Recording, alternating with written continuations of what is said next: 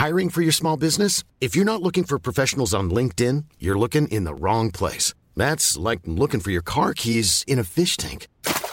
LinkedIn helps you hire professionals you can't find anywhere else, even those who aren't actively searching for a new job but might be open to the perfect role. In a given month, over 70% of LinkedIn users don't even visit other leading job sites. So start looking in the right place. With LinkedIn, you can hire professionals like a professional. Post your free job on linkedin.com slash people today. Eu sou Mário Persona e essas são as respostas que eu dei aos que me perguntaram sobre a Bíblia. Você escreveu perguntando como ser fiel até a morte para receber a vida eterna. Mas em nenhum lugar da Bíblia diz que nós devemos ser fiéis até a morte para receber a vida eterna. Se fosse assim, poderíamos nos gloriar de termos sido salvos por nossos esforços e fidelidade, e a morte de Cristo teria sido em vão. Para que nós precisaríamos de um Salvador se a nossa fidelidade poderia nos levar até lá, não é mesmo? A palavra de Deus é bem clara em mostrar que a salvação se recebe por graça e graça somente e isso vale tanto para o crente fiel até a morte, como os mártires, como para qualquer outro. Quando você perguntou, talvez você tivesse pensado em algum ensino errôneo que recebeu em alguma igreja, pois muitos pregadores falam que a salvação se recebe por esforço, por perseverar até o fim, por não pecar e etc.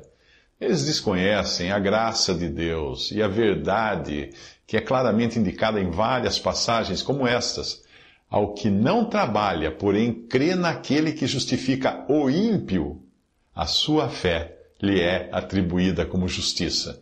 Isso está em Romanos 4, versículo 5. Outra passagem, porque pela graça sois salvos mediante a fé, e isto não vem de vós, é dom ou presente de Deus, não de obras, para que ninguém se glorie. Isso está em Efésios 2, versículos 8 e 9. Em verdade, em verdade vos digo: quem ouve a minha palavra e crê naquele que me enviou tem a vida eterna. Não entra em, juízo, mas passou da morte para a vida. Disse o Senhor Jesus em João, capítulo 5, versículo 24. Provavelmente você estava se referindo à coroa da vida que é citada nessa passagem de Apocalipse 2, de 8 a 11, que diz assim: E ao anjo da igreja que está em Esmirna, escreve: Isto diz o primeiro e o último, que foi morto e reviveu. Conheço as tuas obras e tribulação e pobreza, mas tu és rico. E a blasfêmia dos que se dizem judeus e não o são, mas são a sinagoga de Satanás. Não temas das coisas que has de padecer. Eis que o diabo lançará alguns de vós na prisão para que sejais tentados e tereis uma tribulação de dez dias. Ser fiel até a morte, e dar-te-ei a coroa da vida. Quem tem ouvidos, ouça o que o Espírito diz às igrejas. O que vencer não receberá o dano da segunda morte.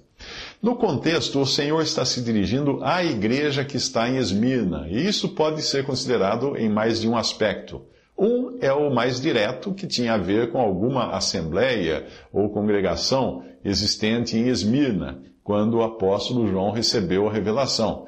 E poderia estar passando, essa assembleia, essa igreja, poderia estar passando por problemas semelhantes aos que são relatados na passagem.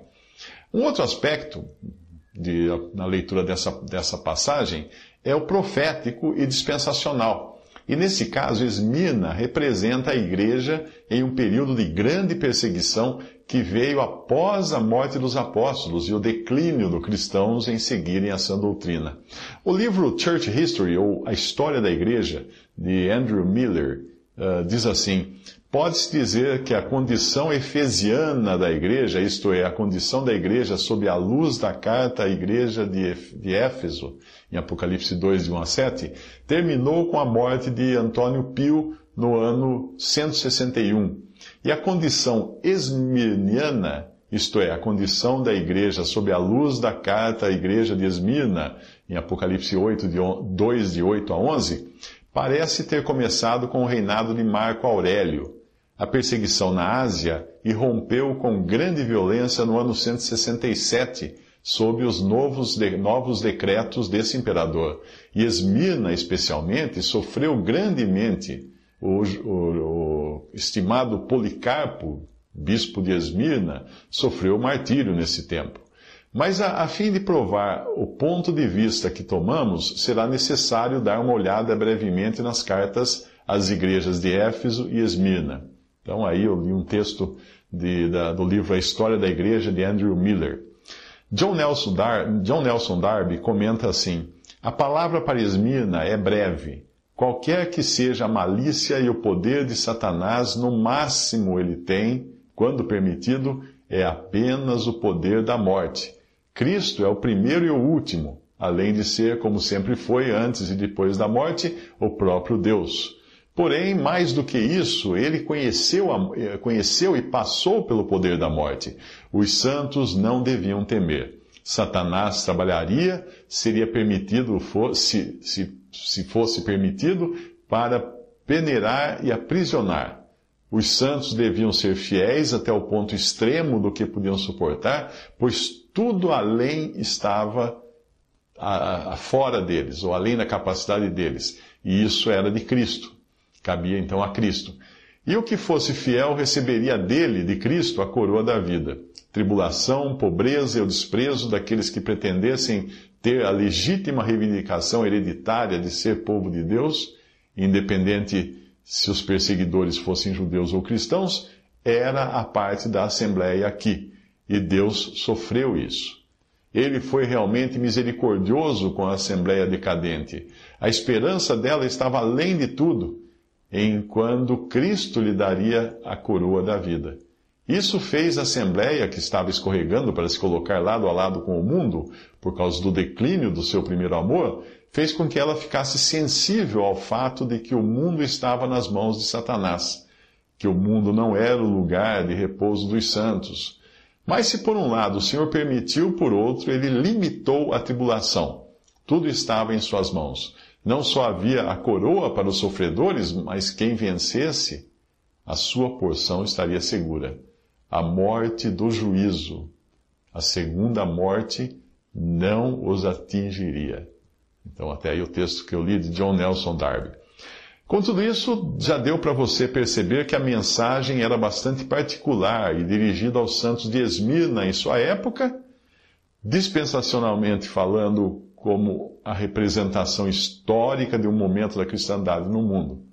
Mas existe também uma terceira aplicação que é de servir de consolo a qualquer crente de qualquer época que seja atribulado por perseguição, martírio e morte. Existe uma recompensa especial para este e é este o sentido de coroa da vida.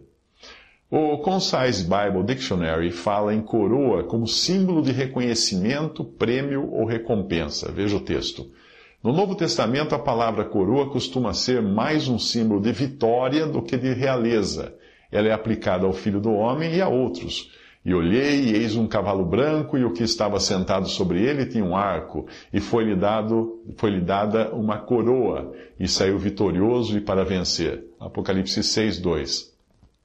E olhei, e eis uma nuvem branca, e assentado sobre a nuvem um semelhante ao filho do homem, que tinha sobre a sua cabeça uma coroa de ouro. Apocalipse 14, 14. Também é aplicada aos vinte e quatro anciãos no céu, que lançam suas coroas diante do trono em Apocalipse 4, versículo 4 e versículo 10. E ao redor do trono havia vinte e quatro tronos, e via sentados sobre os tronos vinte e quatro anciãos, vestidos de vestes brancas, e tinham sobre suas cabeças coroas de ouro. Os vinte e quatro anciãos prostravam-se diante do que estava sentado sobre o trono e adoravam o que vive para todo sempre, e lançavam as suas coroas diante do trono. A Bíblia também nos fala de coroa, de coroa corruptível, que ganhavam os vitoriosos nos antigos esportes, e a coroa incorruptível do cristão. Passagem: E todo aquele que luta de tudo se abstém eles o fazem para alcançar uma coroa corruptível, nós, porém, uma incorruptível. 1 Coríntios 9, 25. Esta última é descrita depois como coroa de justiça, coroa da vida, coroa de glória, em, respectivamente em 2 Timóteo 4,8, Tiago 1,12, 1 Pedro 5,4 e também aparece em Apocalipse 2,10.